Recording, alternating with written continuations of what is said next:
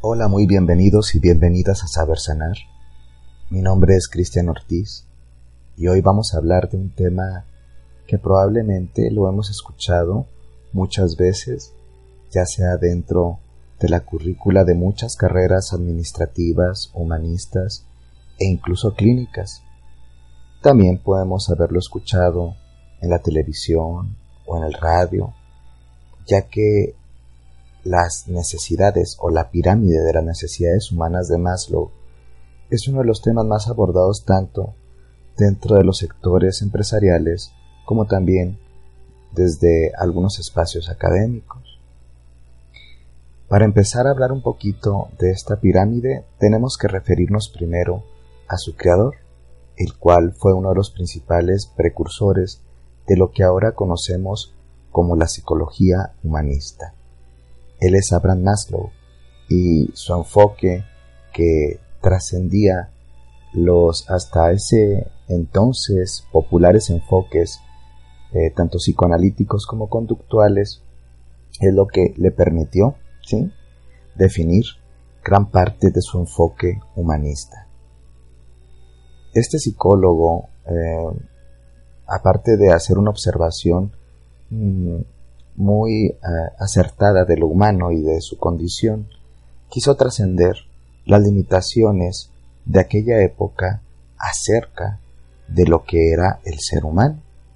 Así, por ejemplo, dentro de la mayoría de los enfoques psicoanalíticos y psicodinámicos de aquella época, se encontraban eh, aspectos más pulsivos, instintivos y centrados en la neurosis, y Abraham Maslow eligió también hablar de lo no patológico, de lo no neurótico, es decir, empieza a hablar de fondo desde una psicología de la no patología, es decir, desde un enfoque tanto psicológico y psicoterapéutico para abordar también el desarrollo del potencial humano, la sanidad y explorar la mente de las personas que mm, no estaban transitando eh, la neurosis o algún tipo de psicopatología, mm, según claro está la diagnosis de esa época.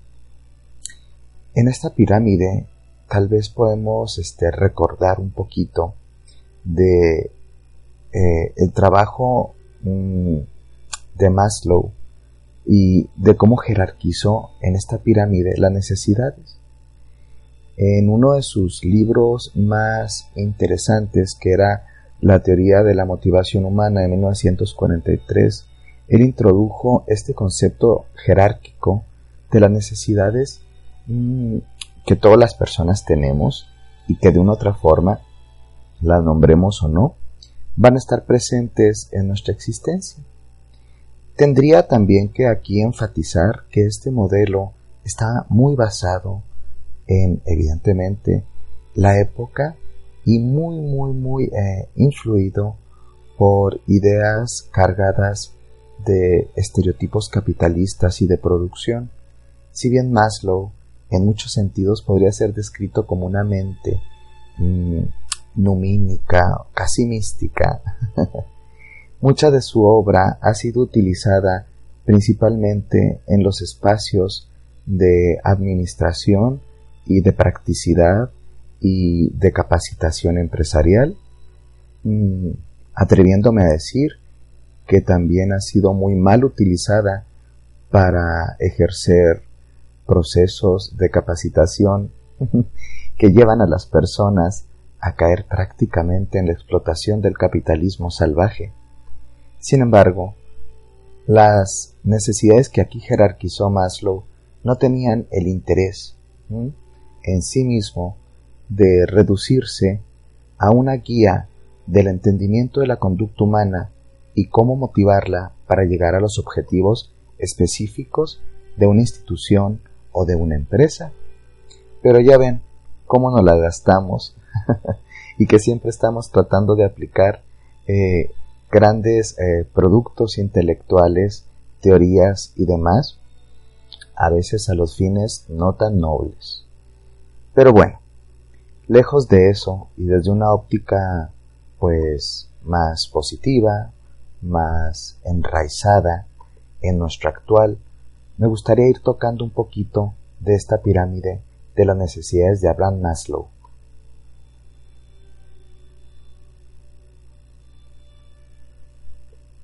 Vamos a empezar primero con las necesidades básicas del organismo y el cuerpo. Desde esta teoría de las perdón, de la pirámide de las necesidades encontramos las necesidades fisiológicas.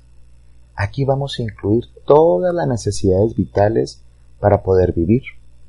Es decir, son todas aquellas de orden biológico. Dentro de estas podemos encontrar, por ejemplo, las más básicas, que la respiración, el beber agua, el poder dormir, el poder comer, el tener actividad sexual y todas aquellas eh, necesidades metabólicas como defecar, como orinar. En esta jerarquía más básica, instintiva, animal y, biologista, eh, tenemos que entender que sería muy difícil nosotros poder desarrollarnos humanamente y desde nuestros potenciales y nuestros talentos y nuestra creatividad si las necesidades fisiológicas eh, están siendo habitadas desde la carestía, desde eh, lo enfermizo, desde lo limitado. Si bien aquí quisiera enfatizar algunos mm, puntos interesantes hacer acerca de esto, porque hemos encontrado a lo largo de la historia de la humanidad personas que han estado muy poco satisfechas de necesidades fisiológicas y que han podido pasar y seguir subiendo, vamos a decir, en la evolución hacia el logos o la profundidad. Es decir, no necesariamente porque estemos empobrecidos en nuestras necesidades, fisiológicas, significa que vamos a estar eh, condicionados al fracaso desde nuestra vida toda. Maslow tuvo esta visión eh, por ahí de los 40 y, ha sido retomada, reestudiada, reinterpretada. Y en este tiempo sí sería importante decir a través tanto de la observación de incluso biografías de grandes hombres y mujeres que han este, estado eh, sometidos a lapsos de pobreza, a lapsos eh, de limitación de satisfactores físicos básicos y aún así han podido desarrollarse ¿sí? desde un lugar logotético, desde un lugar profundo. Pero vamos a ser muy sinceros. En la mayoría de las veces, estas mm, necesidades no resueltas, las fisiológicas o las básicas, conllevan sufrimiento, limitación. Es difícil, Ponerte a crear una gran obra, o escribir, o pintar, o relacionarte amorosamente y tiernamente con el mundo, cuando continuamente estás en situación de hambre, cuando continuamente estás siendo sobreexplotado físicamente, cuando todas tus realidades tienen que ver con la carestía, con la carencia. Entonces, no significa que una necesidad que está más abajo de la pirámide o de las bases, al estar mal satisfecha o en un estado de insatisfacción, produzca que no podamos seguir avanzando, pero se empobrece el proceso y genera más sufrimiento y probablemente también una patología. Entonces, en este sentido, encontraríamos o visualizaríamos esta pirámide con su gran eh, base, que sería el aspecto fisiológico, las necesidades básicas. Luego vendría, eh, vamos a decir, la segunda parte, que es la seguridad, las necesidades de seguridad. Luego venimos a este tercer aspecto que son las necesidades de afiliación y de estima, como algunos le llaman. Luego una cuarta fase de la pirámide que es el reconocimiento y finalmente eh, el pico o la quinta parte que es la autorrealización o el logos profundo de nuestra vida. Entonces, desde una jerarquización simplista, podríamos decir que si no satisfacemos de forma congruente nuestra fisiología es muy difícil, ¿sí? Eh, llegar a la profundidad del ser, a eh, el sentido de nuestra propia vida. Ahora sí enfatizo y vuelvo a viñetar, pero no significa que sea imposible. Y la historia misma y muchos personajes nos demuestran lo contrario, que a veces en la adversidad, a veces en la limitación, a veces en el hambre, a veces en el despojo, la mente y el alma humana deslumbran con su luz. Pero para ser sincero, y aunque nos parezca un poco poético o lindo, no deja de ser doloroso. Dicen por ahí que las flores más hermosas a veces son las flores del desierto, pero nosotros también para florecer necesitamos dignamente el acceso a estas necesidades fisiológicas, que también dentro de los parámetros asistencialistas y públicos tendrían que ver específicamente con nuestros derechos humanos, que no deberían nunca ser tocados. Cuando hablamos de esto tenemos que voltear y ser sinceros a nuestras realidades de tercer mundo y también de muchos otros lugares y tristemente encontramos que ni siquiera estas necesidades básicas o fisiológicas están siendo satisfechas. Una reflexión tal vez simplista, pero creo que muy realista. Vamos a pasar a la segunda fase de las necesidades que plantea jerárquicamente Maslow, y estas son las necesidades de seguridad. Aquí en esta parte de la pirámide se incluyen todas estas Mm, necesidades que son, por ejemplo, básicas para vivir, pero que no son meramente eh, fisiológicas. Es decir, si las primeras eh, no se satisfacen, es muy difícil que vamos a tener satisfechas también estas segundas. Aquí, por ejemplo, encontramos pues la seguridad, esta necesidad de la seguridad personal, del orden, de la estabilidad, de la protección. Aquí tiene que ver desde esta seguridad física, esta seguridad en el empleo o en el oficio, ingresos y recursos, ¿sí? De contención y de salud.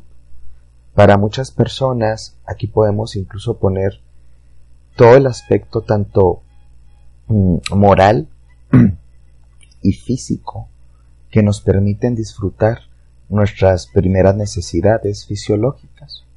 Puede ser el acceso a una habitación digna, a una vivienda digna, linda, eh, a tener mm, la dignidad de conseguir nuestros propios recursos para satisfacer nuestra vida eh, y estas necesidades, eh, acceso a planes sanitarios o planes de salud, también dentro del sistema eh, actual, pues la capacidad de tener propiedades privadas o incluso seguros, ¿sí?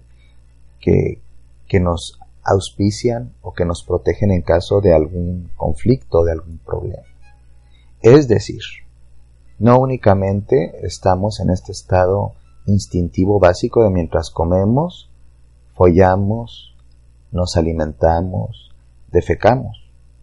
Entramos a un estrato más evolutivo cuando aparte hablamos de tener un espacio digno que nos proteja, una vivienda, un espacio em, de oficio o de trabajo que nos permita tener recursos y también incluso estos convenios o estos contratos con alguna empresa o empresas en donde tienes algún tipo de seguridad, desde la seguridad médica a seguros de vida por accidentes y demás. En estas necesidades, en este segundo estrato de la pirámide, pues nos tenemos que analizar qué tan mm, resueltos andamos aquí. Eh, se ha hablado también, por ejemplo, que este tipo de necesidades se empiezan a contemplar a través de la sabiduría del tiempo y de los años. Y es que, como por ahí se dice, nos empieza a caer el 20 con los años y con los daños no únicamente pasarla chévere desde la satisfacción fisiológica y, y básica, nos permite acceder a una vida plena. Se requieren ¿sí? ciertos elementos de seguridad. Y muchas veces eh, a nivel psíquico, no únicamente mm, cronológico, las personas maduran y se dan cuenta que van necesitando esto. Esta necesidad es eh, apremiante e importante. Sin embargo, en algunas situaciones en donde la persona está en un estado, vamos a decir, de indefensión aprendida o también de poca responsabilidad sobre su vida, no asume el compromiso para obtener, eh, vamos a decir, o satisfacer este segundo estrato de las necesidades de Maslow. Mm, interesante, ¿no? ¿Cómo andamos por ese punto? Eh, como ya estaba hablando, si bien jerárquicamente están así, no significa que por no tener una no puedes tener la otra. Porque precisamente aquí viene la tercera, que tiene que ver con las necesidades de afiliación. En este tercer estrato, ¿sí? o nivel de la pirámide, encontramos la necesidad pues de la amistad, del afecto, del apapacho, como decimos en el norte, de esta intimidad eh, tanto social como psíquica como sexual, es decir, no únicamente los aspectos fisiológicos orgánicos, no únicamente la seguridad, sino una afiliación, un sentido de vínculo, algo que nos permita sentirnos parte de algo. Aquí, por ejemplo, se habla de el amor, ¿sí? Que podría ser representado por el amor de pareja, no únicamente reducido a la actividad sexual, sí, al afecto, a la pertenencia, a la intimidad, también puede tener que ver con poder estar afiliados o ser parte de un grupo social que nos da un sentido, ¿sí? Y aquí podemos hablar también de esta necesidad tribal, ¿sí? o esta necesidad primigenia de eh, definir los parentescos y la vinculación con el otro. Maslow hablaba de esta necesidad como eh, el, motor que nos lleva a superar como las barreras de la soledad, del aislamiento, del ostracismo. Como mamíferos que somos, y en la mayoría de las especies de los mamíferos hay una gran necesidad de tocar y ser tocados. Y no me refiero nada más físicamente, me refiero a tener una cotidianidad de intimidad, de conexión, de saberme parte de una comunidad, de una iglesia, de un club social, mm, de un club, de lo que sea. Pero esta necesidad es real. Me atrevo a decir que en nuestros tiempos actuales, esta necesidad ha sido mm, a veces sobreexplotada por el capitalismo también para hacernos sentir partes, eh, parte, perdón, de grupos que no necesariamente somos. Pueden ser desde las marcas, pueden ser desde algunos clubes y demás. Eh, en muchos sentidos también el ostracismo, el aislamiento, el exceso de trabajo, las inseguridades personales pues nos desconectan de esta capacidad de fusión con los otros y de afiliación con los otros. Es importante que elaboremos una reflexión acerca de cómo está nuestra vida en ese sector. Qué tan abrazados, sí, qué tan abrazadas eh, estamos por los otros y qué tan conectados o desconectados también estamos.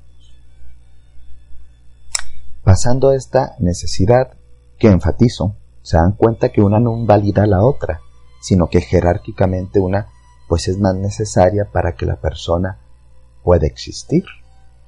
Mucha amistad, mucha amistad en la necesidad de afiliación, pero imagínate que no hay eh, satisfacción en las necesidades fisiológicas, pues el organismo va a morir, la persona va a morir. Entonces, la jerarquía no tiene que ver con mm, si no se tiene una, no se tiene la otra sino más bien, si la primera está dañada, es más difícil seguir avanzando. ¿Cómo podemos estar pensando en una gran necesidad que sí, sí existe, de amar y ser amados y tener profundidad en las relaciones, si a veces no sabemos ni dónde vamos a vivir, si va a haber una casa que nos proteja, que nos cobije, o si va a haber alimento para los siguientes tres o cuatro días. Nos vamos explicando en este sentido. Es sencillo. Es sencillo de hablarlo, pero cuando lo empezamos a ver en nuestra propia realidad y en nuestra propia vida, mm, el planteamiento se vuelve bastante complejo. Luego viene este cuarto estrato o esta cuarta capa de la pirámide, que son las necesidades de reconocimiento. Pues ya una vez que cubrimos ¿sí? estos niveles de la pirámide que tendrían que ver pues, con lo básico, vienen estas necesidades de autoestima, como se dice en el argot eh, psicologista, que a mí no me gusta esa palabra y ahorita te digo por qué. Pues esta necesidad también de reconocimiento, ¿sí? Hacia lo que hemos logrado eh, a través de nosotros mismos o con ayuda de los demás. Y estas necesidades, pues, pues en muchos sentidos son muy, muy, muy válidas. Algunas personas las ven un poquito como mm, ególatras, pero no. El autorreconocimiento, la confianza en sí mismo, el sentido de dignidad, respeto, de éxito, son necesidades bonitas eh, mientras no dominen todo el sector del self o del yo. Porque si lo dominan totalmente nos transformamos en neuróticos enfermos en búsqueda de aprobación siempre, de aceptación siempre, de reconocimiento siempre. Y eso es una forma de ser esclavo. No somos libres cuando estamos mendigando el reconocimiento de los otros. Nos volvemos, más bien, ¿sí? prisioneros de nuestro propio ego enfermo. En este sentido, estas necesidades de, reconocimiento ¿sí? pueden incluir desde el respeto de los demás, el estatus, la fama, mm, la atención, la reputación, eh, como decía, la dignidad, y también viene, vamos a decir, una parte más elevada de esto, que podría tener que ver con la autoconfianza, la autoestima, el sentido de competencia personal, de logro personal, de independencia y de libertad. Y pues ya estamos en palabras mayores, ¿verdad? ¿Cuántas veces no nos sentimos esclavizados, lejos de ser independientes, lejos de ser libres, aún teniendo las necesidades tanto fisiológicas como de seguridad y como de afiliación resueltas. Es decir, no sólo de pan vive el hombre y la mujer. es decir, hay un, sentido profundo aquí que analizar. ¿Qué tan libres somos para amarnos, para reconocernos, para sentirnos exitosos, para realmente poder tener una buena autoestima. Punto básico muy manoseado en la psicología y en la psicoterapia. A mí nunca me ha gustado el término autoestima. Autoestima es como si le dijeras a alguien que lo estimas.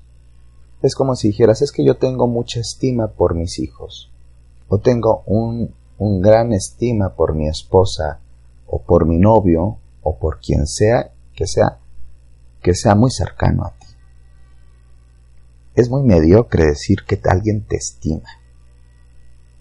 A veces es lindo decir, querer, te quiero. Hay una palabra preciosa que está llena de dignidad, cuidado, respeto, comprensión, admiración y demás cualidades positivas, que es el amor. Qué lindo cambiar autoestima por autoamor. Y aunque sea una palabra, vamos a decir, compuesta o un neologismo un poquito de, de la onda hippie, es bello, es autoamor. Eso de tengo muy buena autoestima es muy mediocre. Qué bonito decir, siento amor hacia mí mismo, hacia mí misma, o tengo autoamor. Todas las necesidades de reconocimiento van a versar sanamente en este que comparto de forma juguetona como autoamor. ¿Sí?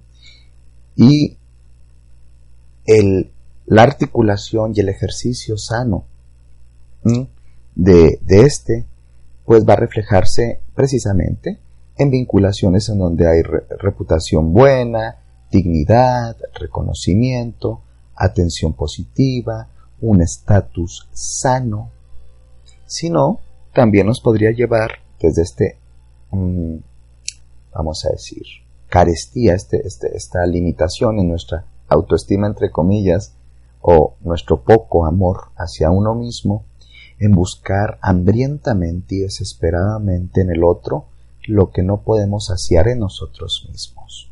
Es decir, hambrientos por la fama, hambrientos por la superioridad, por el estatus, por demostrar el poder a través quizá de marcas o de coches o de premios mm, o de reconocimientos o así como las estrellitas que ponen a los niños en el jardín de infantes, pues así, pero de una forma neurótica, compulsiva y destructiva. Vamos viendo, ¿sí? Y vamos entendiendo y vamos reflexionándonos cómo andamos en estas necesidades. Luego, ¿sí? Viene este quinto estrato de la pirámide, que tiene que ver mm, con, con este, las necesidades de autorrealización. Qué lindo se oye, ¿no? Autorrealización. ¿Con qué se come? ¿Cómo va? Hasta dónde llega y hasta dónde no. Aquí podemos encontrar desde los aspectos mm, morales, creativos, eh, el ir más allá de los prejuicios o los sistemas de creencias que nos han limitado, la aceptación de la realidad tal cuando como nosotros la podemos entender, una capacidad de tener resiliencia, que es este rollo de, de poder resolver ¿sí? y adaptarnos en situaciones críticas o de conflicto. ¿sí? Y aquí encontramos este nivel más alto del que hablará Maslow, que son necesidades de autorrealización y el desarrollo ¿sí? de nuestro ser interior. A veces también se hablaba desde este yo moral no como un censurador, sino como alguien que guía o una brújula interior, desde un desarrollo psicoespiritual, no necesariamente religioso, sino que le dé un sentido, un logos, ¿sí? una forma al mundo, una visión personal del mundo, un sentido personal del mundo, una misión de vida. Esto mm, muchas veces y, lo digo penosamente, mm, no se nos exhorta a tenerlo en sociedades altamente competitivas, depredantes y violentas, porque estas necesidades de autorrealización en muchos sentidos tienen que ver con la humanización de la conducta, con la comprensión del sí mismo y del otro, con el nosotros, con el entramado de la existencia y cómo todos estamos conectados con el todo y con todos. Entonces, pues en un mundo capitalista, violento, competitivo y bélico, pues estas partes instintivas de resuelve tus temas fisiológicos, obtén tu seguridad, afíliate y sé reconocido. Y después, después con ese auto reconocimiento o reconocimiento, generalmente en esta cultura se, exhorta a que sea un autorreconocimiento y reconocimiento enfermo y dependiente, es decir, compulsivo y em, compensador. Hasta ahí llegamos. Y hasta ahí en muchos sentidos se dice que la persona vive exitosamente y plenamente. Es famosa, tiene dinero, tiene reconocimiento y le importa un carajo lo que pase o deje de pasar con él y es aplaudido. Es un modelo, y perdón que me ponga aquí como en la crítica, muy yankee, ¿sí? de, del éxito y del emprendimiento, eh, vamos a decir, mm, de la propia vida, como un camino de superación a través de que el otro quede sorprendido por nuestros éxitos. Pero no. En esta puntita, ¿sí? De, de la pirámide encontramos algo mucho más profundo. Maslow incluso decía que si bien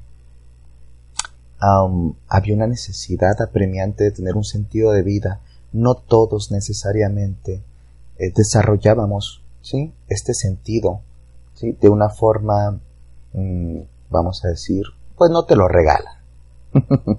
Esto te lo tienes que ganar.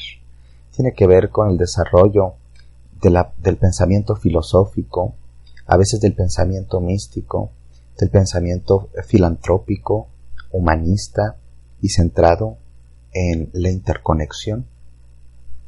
Algunas personas se encuentran a veces en crisis vitales y, no es raro, incluso me toca escuchar no pocas veces en el consultorio a personas que dicen, pues no sé qué pasa, tengo salud, mi cuerpo está bien y tengo una casa linda y a mis hijos y mi pareja y, los amo y me siento amado y en mi trabajo me va bien y está chévere mi, economía y aparte me dieron, no sé, un reconocimiento o la gente sabe que hago bien mi trabajo. Pero llegan días en que me siento hueco, vacío, como en automático. Y poniéndole y quitándole, poquito drama o menos drama. es la idea. Mucha gente nos hemos encontrado en estas situaciones de quiebre eh, del sentido, de la autorrealización, del logos profundo. Eh, uno de los grandes también pensadores dentro de la psicología y la intervención psicoterapéutica, Víctor Frank, el creador de la logoterapia, precisamente centra su enfoque psicoterapéutico, sanador, restaurador, en el sentido, en el sentido de lo que nos sucede. Entonces aquí mucha gente entra en crisis, se cambia de religión de filosofía de vida, o busca meditar, o quiere hacer un viaje a la India o Egipto, o si no, mm, a comer hongos alucinógenos, o si no, mm, cambiar de y un montón de cosas. Y vamos a decir que todo es más o menos válido y que todo tiene que ver más o menos con una evaluación personal de lo que es funcional y disfuncional en la vida de las personas. Pero en esta necesidad encontramos, vamos a decir, la integración de toda la pirámide. Es algo así como decir, bueno, ¿y para qué estoy viviendo esta vida? Algunos enfoques nos pueden ayudar a vislumbrar cosas muy simples como por ejemplo es que esta vida es un viaje y lo importante es ser feliz y pasártela bien. Vamos a decir, un enfoque centrado en el propio placer y la satisfacción, el hedonismo. Claro que desde un lugar patológico se transforma en un lugar, eh, perdón, en una postura egoísta, depredante o incluso peligrosa. Bueno, otros enfoques podrían decir, bueno, hay que estar bien pero sin hacerle mal a nadie. Y esto de bien y mal entra mm, como en un lugar de subjetividad y la cosa se pone todavía más complicada. Bueno, y hay gente que dirá, bueno, mientras sigas tu religión o tal o tu filosofía, todo, va a estar bien. Mm, según quién, cómo y desde qué criterios de libre pensamiento. Es decir, aquí la cosa no es sencilla, pero es algo que se va tejiendo y retejiendo y a veces deshilachando o destrozando y otra vez a recrear. Esto es altamente personal, único y precioso. Es un viaje de desarrollo psicoespiritual, enfatizando, no me refiero a algo necesariamente religioso, en donde le damos un sentido, le comprendemos el sentido, verbalizamos el mismo y caminamos con las otras necesidades, luchando por seguir satisfaciéndolas, pero a la vez influenciándolas. Por ejemplo, voy a poner algo así como muy simplón tal vez o muy escueto. Si para alguien con una necesidad de autorrealización que tiene que ver con mm, quiero renunciar a provocar sufrimiento en seres vivos, en seres sintientes, como algunos caminos de la psicología transpersonal, el budismo y algunos enfoques mm, de alimentación consciente tienen, entonces encontramos a un vegano, ¿sí? O a una vegana. Entonces, en sus necesidades de autorrealización, dice, ahora voy a ser una persona que es menos violenta y que por lo tanto también tiene una forma de comer más pacífica y centrada en el no dolor. Bueno, es lindo y es súper adecuado.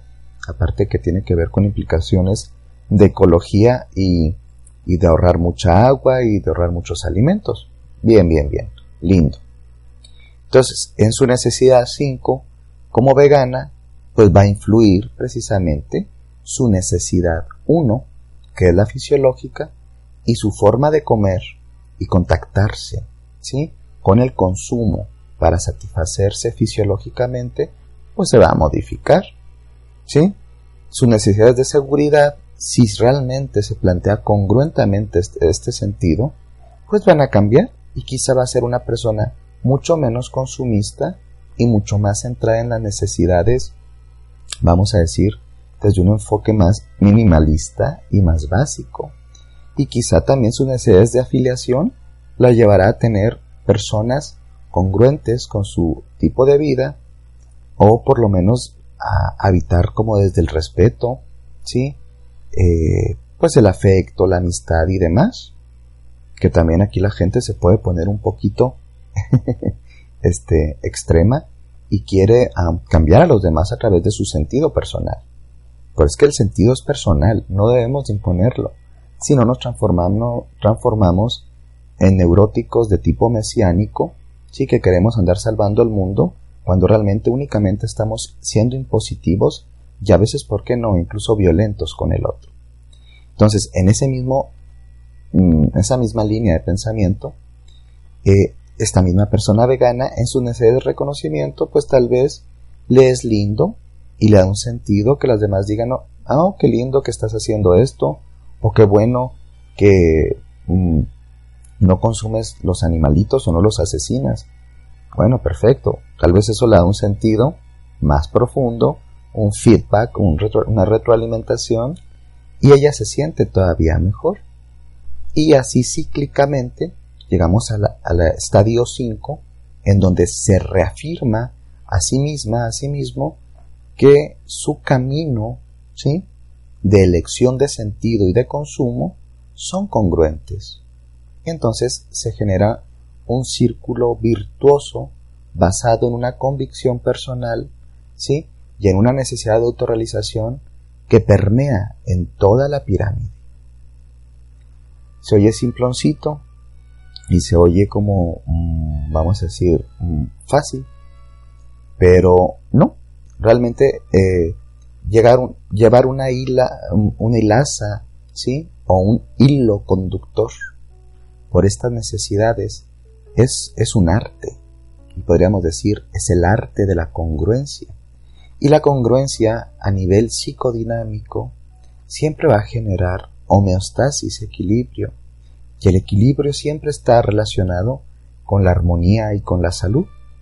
Es decir, nuestras vidas entre menos disonantes es decir, menos disonancias cognitivas y más, ¿sí? Aciertos, acuerdos y congruencias, pues entonces es más sana y nosotros somos más sanos, nos sentimos mejor.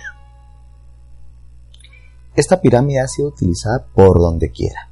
Te la vas a encontrar mm, desde la IP, la iniciativa privada, el sector industrial y empresarial, hasta el desarrollo de programas asistenciales, ya sean de asociaciones civiles, organizaciones no gubernamentales y también en los sectores gubernamentales. Pero desde un lugar, vamos a decir, también medio juguetón, podríamos decir que muy pocas veces la entendemos y la queremos más bien poner como una estructura mecánica, fría y muerta, ¿sí? que seguir. Y esto es más bien todo un enfoque dinámico, mm, vamos a decir, eh, biodinámico, porque no es la, vida en movimiento, y que es eh, mm, profundamente eh, asociada al bienestar. Debería ser utilizada para el bienestar, no para la manipulación de las necesidades de las personas y por lo tanto, ¿sí? abusar de las mismas. Entonces, esta es una estructura viva que se está moviendo. Es un enfoque dinámico que nos permite autoobservarnos y observar nuestros entornos y cómo los vivimos. Eh, por algunas empresas, instituciones y demás, estas necesidades han sido manipuladas. Encontramos, por ejemplo, en algunas industrias como la maquiladora de algunos países, en donde las necesidades básicas fisiológicas ni siquiera están bien satisfechas desde un lugar mm, económico, es decir, el, dinero no es suficiente para que la persona y su familia puedan estar bien. Por lo tanto, también el acceso a la seguridad se vuelve eh, muy difícil. Eh, las relaciones y lo que llamaríamos la salud psicosocial de la persona también se rompe, se quiebra. Entonces, pues desde ese lugar, pues cuál reconocimiento y cuál sensación de autoestima, de sentirte chévere, de sentirte bien, y por lo tanto, pues cuál necesidad de autorrealización y de estar profundamente, sí, y congruentemente viviendo tu vida. Te la pongo fácil, ¿sí? En el sector de abuso, ¿sí? Y así lo voy a decir. Ya póngale el nombre que usted le quiera poner una mujer que está siendo sobreexplotada en un trabajo, ¿sí? En donde aparte es discriminada por ser mujer y apenas saca dinero para poder fisiológicamente, ¿sí? Sostenerse y sostener a sus hijos, comer o mal comer. ¿Tú crees que va a poder tener acceso a un crédito para una casa y tener seguridad social? En el caso de que tenga seguridad social o, ¿sí? Una seguridad patrimonial a través de los créditos ¿sí? de casas, pues en deuda por unos 20 o 30 años y pues sus necesidades de afiliación generalmente le llevan a contextos, relaciones y espacios donde la violencia, ¿sí? el abuso y a veces también, no quiero estereotipar, pero pasa mucho y lo vemos en los ejemplos, mm, el escape tiene que ver con, con adicciones, ¿sí? sean de, tipo fisiológico o psicológico, pues vive en relaciones de desamor, de conformarnos con lo que hay, nos lleva a necesidades pues muy poco satisfechas de reconocimiento, porque pues tú sabes que en este ambiente alguien que está lastimado no puede reconocer de forma digna al otro. Imagínate cuando se juntan tantos, donde queda la necesidad de autorrealización. Lo mismo se lo podemos poner a un hombre que cree eh, o que creemos a veces estar habitando la libertad y la emancipación, cuando realmente somos esclavos de eh, las necesidades fisiológicas apenas cubiertas por un, sueldo de tercer mundo que nos deje inseguros también a nivel patrimonial, a través de la seguridad, eh, la mala asistencia social y a veces también médica y demás, pues con una representación con la afiliación, con las malas relaciones, con los sectores de personas igual de heridas que nosotros o más, pues cuál reconocimiento y finalmente cuál autorrealización. Son generalidades, pero quiero que las veas en tu realidad y en las realidades de lo cotidiano. Se oye triste, se oye reduccionista y tal vez lo puede ser, pero no es tan lejano a nuestras realidades es muy cercano. ¿Qué hacer con esto y para qué saber esto? Bueno, lo primero que te quiero proponer es que a través de esta reflexión u otras que tú quieras hacerte, empieces a hacer como un, chequeo, una revisión de qué tan eh, satisfechas están tus necesidades fisiológicas. Y te quiero poner un ejercicio simple y, vamos a decir visualmente sencillo. Del 1 al 5 puedes hacer un enlistado. En la primera vas a poner necesidades fisiológicas, en el segundo las de seguridad, tercero de afiliación, cuarto de reconocimiento y quinto de autorrealización. Pon cinco estrellitas en cada una. Cinco estrellitas en cada una. Y tú vas a poner del 1 al 5 qué tan satisfecho te sientes. Eh, vas a poner en la tercera estrellita o vas a poner en la cuarta o en la quinta. Quiero que con este ejercicio visual que nos eh, hace entender que evidentemente la estrellita número 1 nos dice que estamos muy limitados, la 5 que estamos totalmente satisfechos, ¿sí? la 3 que estamos medianamente y así, ¿sí? Podemos empezar a sacar de ahí una información básica. Si en tus necesidades de seguridad te pones dos estrellitas, pues entonces te puedes hacer metas a corto plazo para satisfacer estas necesidades o buscar recursos, mm, vamos a decir, alternativos que te permiten eh, avanzar en, este, en esta completud o plenitud ¿sí? de estas necesidades satisfechas, evidentemente. Y así sería más o menos este tipo de dinámica, integración. El punto es darnos cuenta de una forma sincera, amorosa y no crítica de cómo ayudarnos a estar mejor ahí. Si de pronto te das cuenta que en tus necesidades de afiliación tienes muy poquitas estrellitas, pues nos tenemos que preguntar mm, cómo están mis amistades, mi reconocimiento, si mi validación, mi autoestima, mi autoamor que recuérdate también que se dice por ahí, y yo sí me la creo, ¿eh? que nuestras relaciones son el espejo de nuestra autoestima o de nuestro autoamor. Como te amas, te relacionas.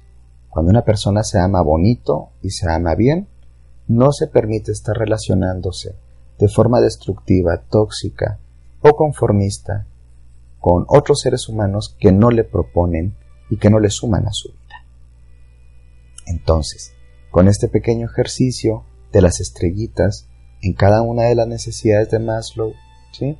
puedes empezar a hacer un trabajo reflexivo, personal y sencillo que te permite, eh, vamos a decir, articular o tener conductas específicas de cómo ayudarte en cada uno de los rubros de la pirámide de Maslow. Bueno, hasta aquí hemos quedado y espero sea de utilidad pues este material, este espacio. Te recuerdo que si quieres saber un poquito más de mi trabajo, puedes encontrarme en Facebook a través de Cristian Ortiz, Psicoterapia y Sanación. Que estés muy, muy bien.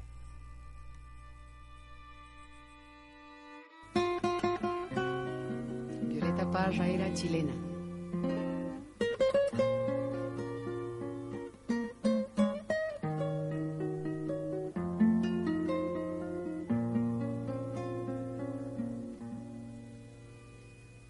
gracias a la vida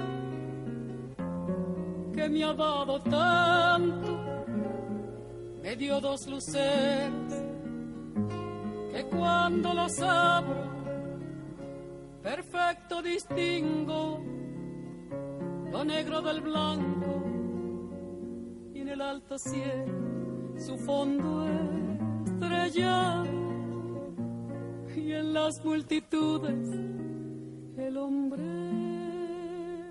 que yo amo.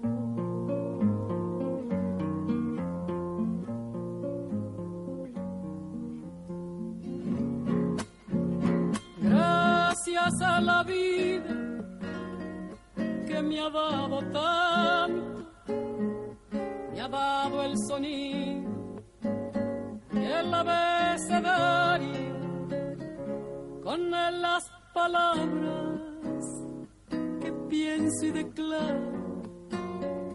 Madre, amigo, hermano, y luz alumbrando la ruta del alma del que estoy amando.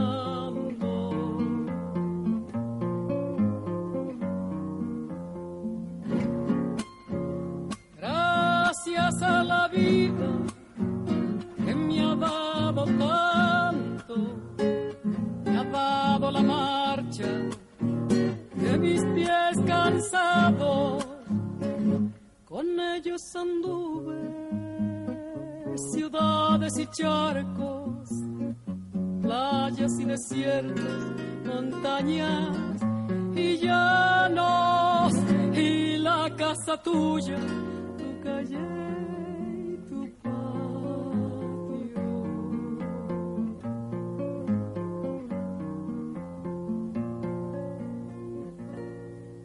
Gracias a la vida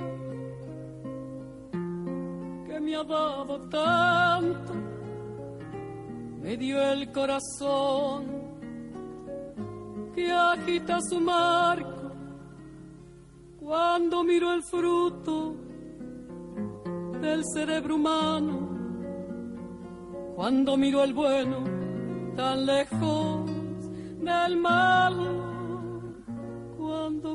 fondo de tus ojos claros.